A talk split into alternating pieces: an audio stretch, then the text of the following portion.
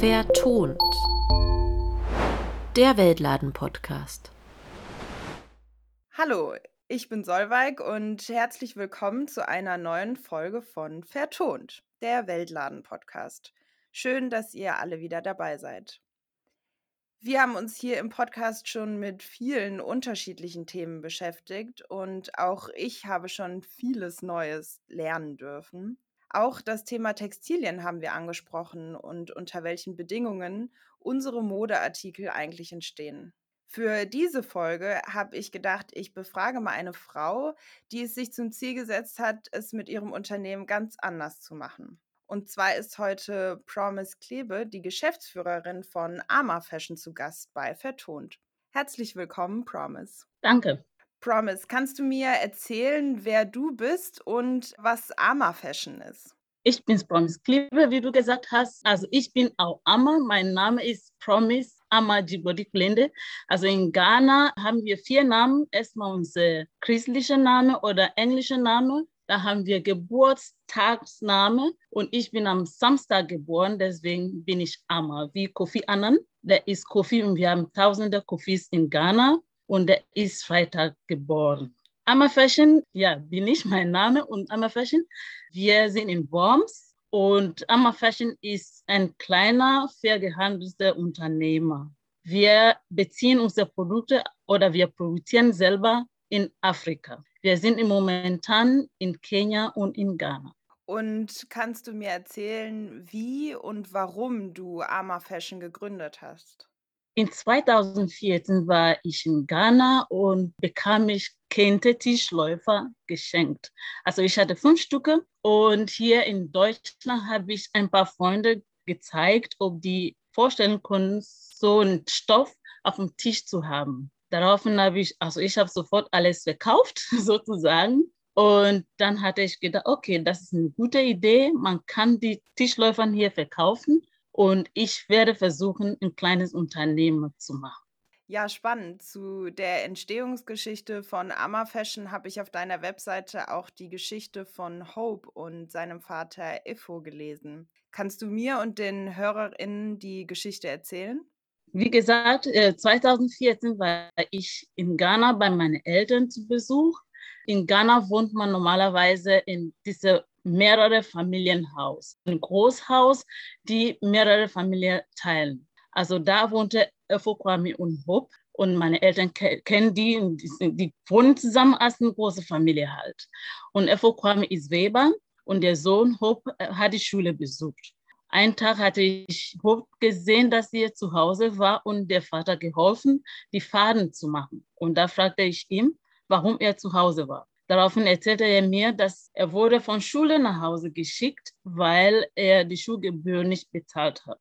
Diese Gefühle kenne ich, weil ich war mal auch so in Ghana. Ich wurde mehrmals nach Hause geschickt, weil meine Eltern nicht rechtzeitig die Gebühren bezahlen konnten. Das hat mir leid getan. Da hatte ich ihm dieses Geld gegeben. Es war weniger als 20 Euro. Und dann habe ich auch für die nächste Schuljahr auch bezahlt. Der Vater war sehr, sehr glücklich und wollte mir einen Kinderstoff geben. Aber die ghanaischen Kinderstoffe sind sehr, sehr bunt und äh, ich hatte auch mehr davon und wollte auch nicht nehmen, weil ich wusste, dass ich das brauche, um mehr Geld zu bekommen. Aber er wollte immer noch mir Kinder geben. Und dann hat er vorgeschlagen, dass er Tischläufer für mich machen kann. Und da habe hab ich gesagt, ja, Tischläufer ist schön, aber die Farben passen nicht in mein Wohnzimmer. Und daraufhin habe ich gesagt, okay, ich habe eine Idee, der kann ja die Farben zusammensetzen. Und da haben wir gemeinsam an fünf verschiedene Farben gearbeitet und habe ich nach Deutschland gebracht und es funktioniert.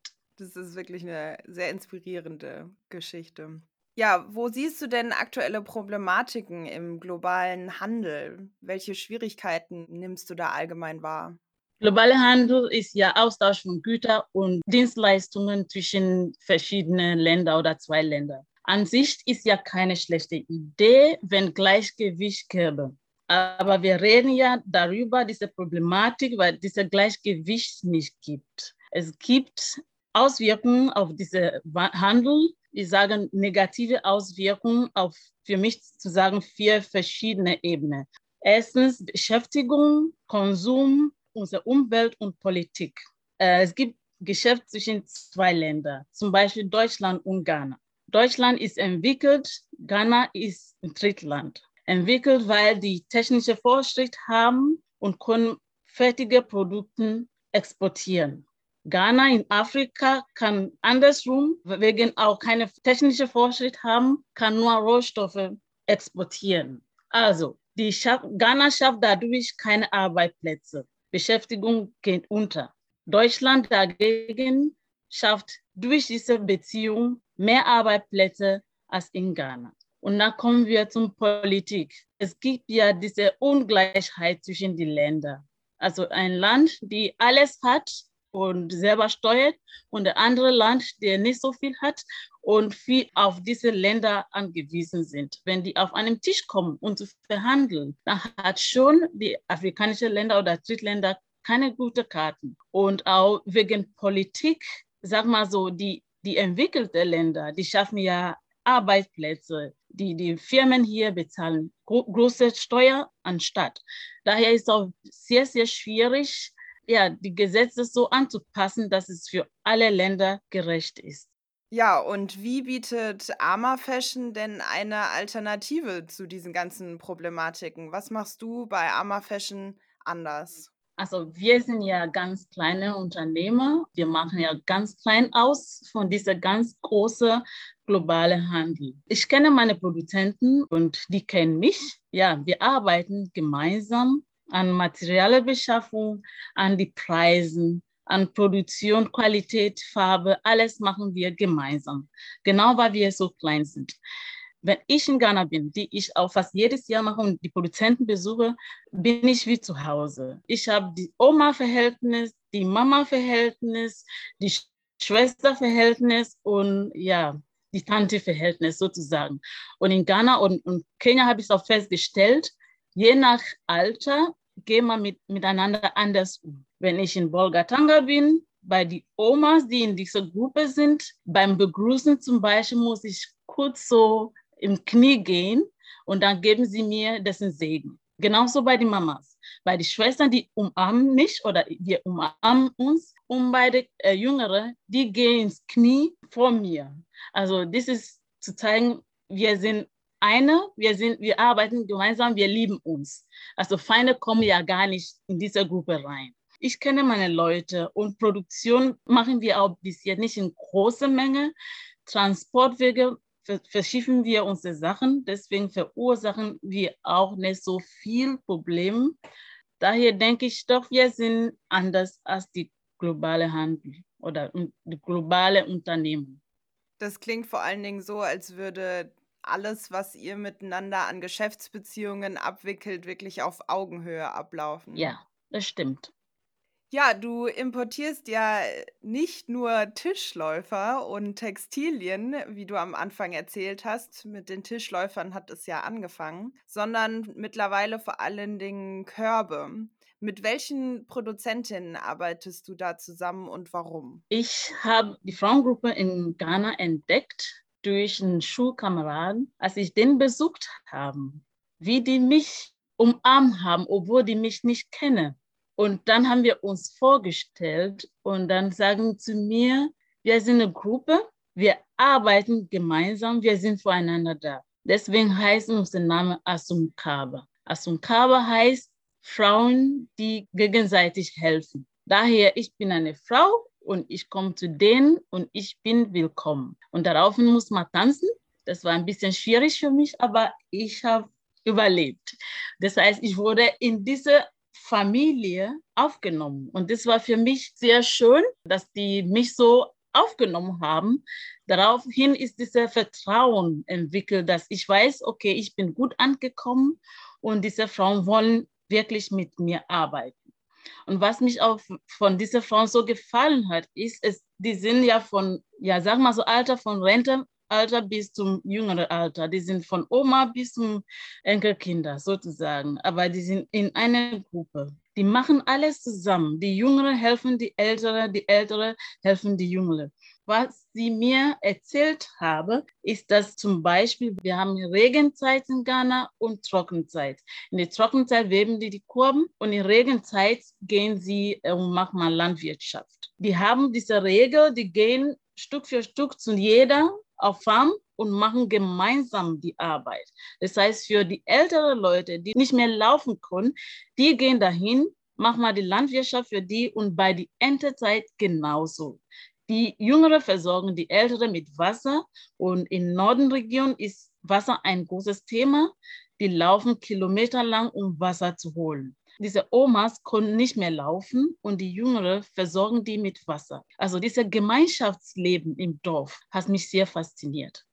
Ja, das stimmt. Du hast es ja gerade schon anklingen lassen, dass sie als Gruppe viel gemeinsam machen, aber vielleicht kannst du mal Schritt für Schritt erklären, wie so ein Korb bei den Frauen von Asunkaba entsteht. Wir haben verschiedene Korben und verschiedene Webarten.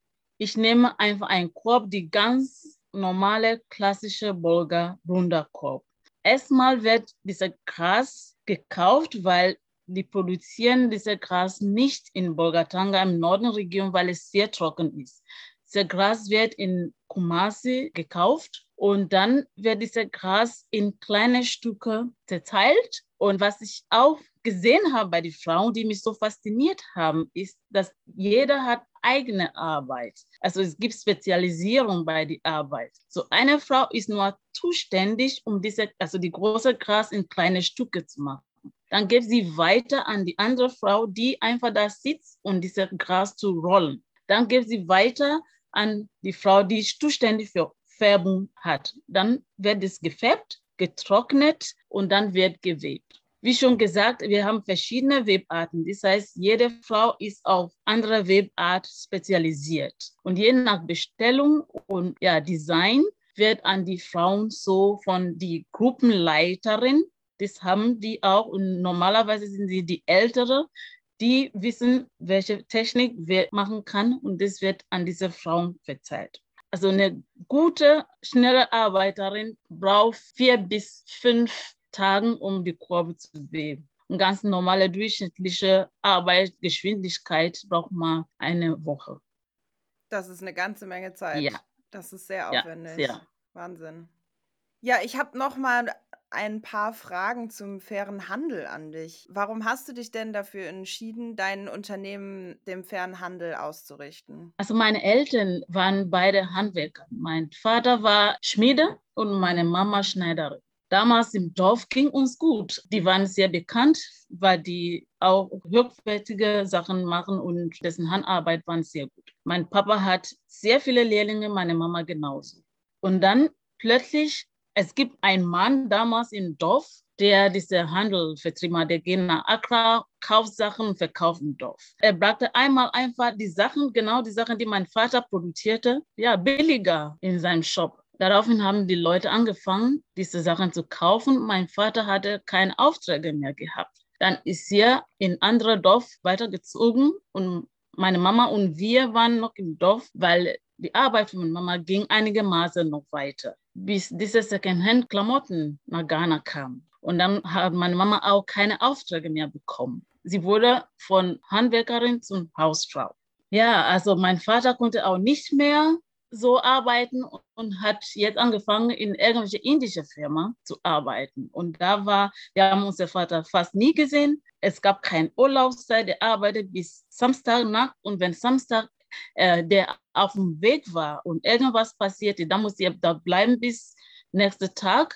Und dann konnte es sein, dass ich unseren Vater die ganze Woche nicht gesehen habe. Ich wusste schon ein bisschen vom fairen Handel in meinem Studium in Ghana, also dieser globale Handel. Das hat mich schon so, okay, das ist ja, warum unser Leben nicht zerstört, aber schwieriger gemacht wurde, wegen dieser Handel von außen, die nach Ghana kam. Und da war ich in Deutschland. Äh, ich kam über die evangelische Kirche in der Pfalz als ökumenische Freiwilliger. Und da hatten wir ein paar Weltläden besucht und da kannte ich auch Weltläden, weil wir haben viele Workshops mit denen gemacht. Und da habe ich gedacht, okay, es, es ist nicht immer die Schlimme, es gibt auch einen Weg. Dies die Weltladen. Und da hatte ich auch Kontakt mit Brot für die Welt. Da haben wir auch viel gemeinsam. Diese OFBler haben Programme mit Brot für die Welt und in meiner Jugendarbeit, die ich auch hier ein bisschen in Pfalz gemacht habe, habe ich viel mit Brot für die Welt zu tun gehabt und auch Weltläden. Das ist ja eine auch ziemlich emotionale Verbindung, die du da zum fairen Handel und sogar zu Weltläden hast. Was würdest du denn sagen, was der faire Handel für dich ganz persönlich bedeutet? Ich finde, äh, der faire Handel ist sehr wichtig, wirklich sehr wichtig, auch genau für kleine Handwerker oder Kunsthandwerker, die in entwickelte Länder gibt. Diese Ausbeutung oder ich weiß es nicht, diese Marktungerechtigkeit, die kleinen Leute, also wie meine Familie, es gibt viele Familien, die genauso geht, die dessen Leben schwerer macht. Und dadurch, dass hier das Leben für viele Kinder hier, Kinder oder Leute einfacher macht. Zum Beispiel, wenn ich Kakao nehme, Schokolade nehme. Ich habe Workshop mit Kindern gemacht. Die wussten noch nicht mal, wie Kakaobohne aussah. Deswegen habe ich Kakaobohne bis zum Kakaobutter bis zum Schokolade gezeigt immer und die waren erstaunt, oh, so sieht es aus. Aber die konsumieren Schokolade ja, es ist nicht besonders hier. Aber wenn ein Kind Schokolade in Ghana bekommt, das ist Luxus. Und diese Unterschiede, das macht genau die Fairtrade aus. Das, die machen aufmerksam auf diese Probleme, die gibt, die viele Leute einfach auch nicht sehen, wahrscheinlich auch nicht klar ist, weil die nur konsumieren und nicht über Konsum nachdenken. Daher finde ich die Arbeit für fairen Handel sehr wichtig und diese kleine faire und Handelorganisationen wie Weltladen Dachverband, die einfach viele Programme machen, um Leute aufmerksam zu machen, dass hinter diesem Konsum, hinter diese billigen Produkte ein Arbeit oder Leben von anderen Leuten zerstört sind, dass die einfach aufwachen. Das finde ich sehr gut an die faire Handel.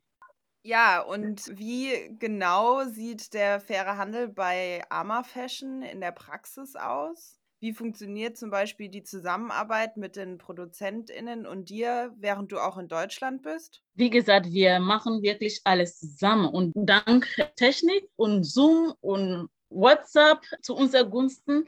Wir sehen uns fast jede Woche. Also entweder fast jeden Tag mit meinen Managerinnen da unten, die auch die ganze Arbeit macht, die Qualität, Materialbeschaffung und alles Mögliche macht.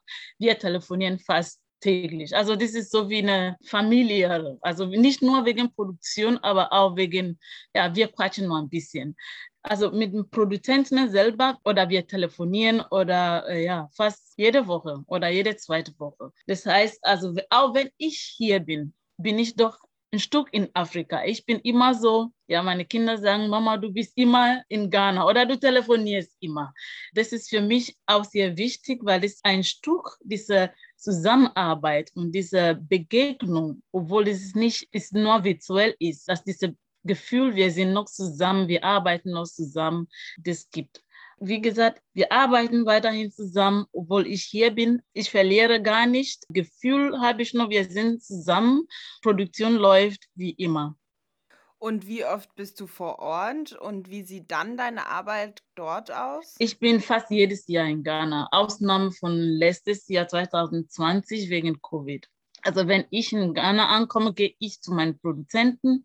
Normalerweise nehme ich natürlich von hier aus, also ich bin ja die Augen von hier. Wir müssen ja die Sachen verkaufen, die auch hier ankommen. Deswegen gucke ich immer nach Farbe, welche Farbe ist im aktuellen Hip oder welche Farbe wird aktuell nachgefragt und Design und ich sammle Ideen und dann gehe ich zu denen und dann zeige ich meine Ideen. Es klappt nicht immer. Aber oft klappt es, weil wir müssen auch gucken, welches Material passt zu welcher Korb und welche Korbart. Können die überhaupt diese Farbmischung machen oder nicht? Ist es zu groß oder ist es zu klein wegen Lederverzierung und alles Mögliche? Und diese Arbeit zu machen dauert fast eine Woche, weil es ist auch sehr heiß im Norden. Auch ich aus Ghana sozusagen schaffe es oft nicht in eine Stunde lang weiter zu reden über Arbeit, weil es einfach körperlich anstrengend ist. Also wenn ich da bin, bin ich bei denen im Dorf und dann machen wir alles zusammen, bis die Auftrag gegeben ist. Dann fliege ich wieder zurück. Ja, das ist alles wirklich total spannend. Mich würde noch interessieren, für was du dich neben der fairen Arbeitsbedingungen und dem Zusammenarbeiten auf Augenhöhe noch in deinem Unternehmen einsetzt? Es ist für mich sehr wichtig, Vertrauen zu haben, dass die Mitarbeiter, die Frauen Vertrauen haben, dass ich den nicht ausbeute, dass ich auch Vertrauen habe, dass es ist langfristige Arbeit. Wie würdest du denn gerne den fairen Handel in der Zukunft sehen? Was ist deine Zukunftsvision für den fairen Handel? Ich würde mir wünschen wirklich, dass die ganze Arbeit, die hier gemacht wird, diese Bekanntheit für faire Handel, die hier in die entwickelte Land gemacht werden, soll auch in Ghana oder in Afrika oder die Drittländer auch irgendwie bekannt machen, weil ich die Eindruck habe, dass viele Leute über diese Fairtrade nicht wissen, über die Konsumverhalten gar nicht informiert sind, weil ich, ich sage immer von Ghana aus, weil ich dort die Situation kenne, es ist diese Mentalität, alles, die von außen kommt, ist besser als äh, was wir haben. Es geht genauso um Konsum von Klamotten. Ich habe gesehen letzte, vor zwei Jahren, dass eine Frau einen Stiefel anhat bei 34 Grad weil die sehen das im Fernseher, es ist hieb und wird gemacht, ohne nachzudenken. Viele Leute haben vier, fünf verschiedene Handys, die immer geladen muss,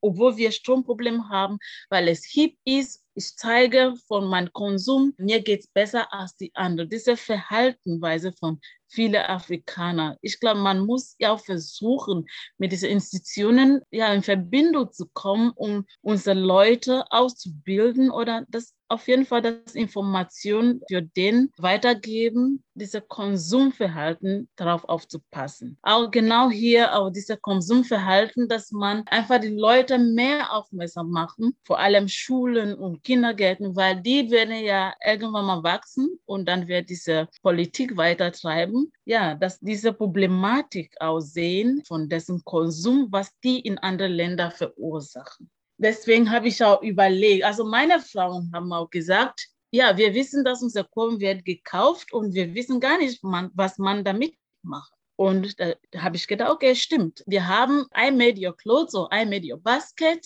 Warum machen wir nicht Who bought my basket? Also ich arbeite auch dran, dass unsere Frauen, ich habe mit ein, zwei Weltländern äh, darauf angesprochen und die wollen gerne mitmachen, dass wir vielleicht per Zoom auch die Läden zeigen, dass sie sehen, wer meine Produkte vertreiben und wie, wieso und warum. Das wäre ein Projekt, das ich gerne machen möchte. Ich hoffe, dass es mir gelingt.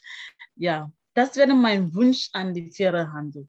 Du hast selbst auch schon gesagt, dass Arma Fashion nur ein kleiner Teil der riesigen globalen Modeindustrie ist. Weshalb würdest du sagen, sind auch kleine Unternehmen wie deines so wichtig und wie können wir auch im Großen und in anderen Bereichen den Wandel hin zu fairen Arbeitsbedingungen, menschenwürdigen Arbeitsbedingungen und auf Augenhöhe schaffen? Und was kann jede, jeder von uns dafür tun, das zu fördern? Also kleine Firmen wie ich, ich sehe von meinen Produzenten, obwohl es klein ist, was ich oder was Ammerfasch in dessen Leben positiv dazu beigesteuert hat. Zum Beispiel Wamari, der unsere Fertigungsarbeit macht, die Verzehrung von Leder macht, hat endlich mal geheiratet. Nach vielen Jahren mit einer Frau, mit vier Kindern und war sehr, sehr glücklich und stolz und hat mich auch eingeladen zum Hochzeit, konnte aber leider nicht hinfliegen. Und das für mich finde ich ganz toll, dass ich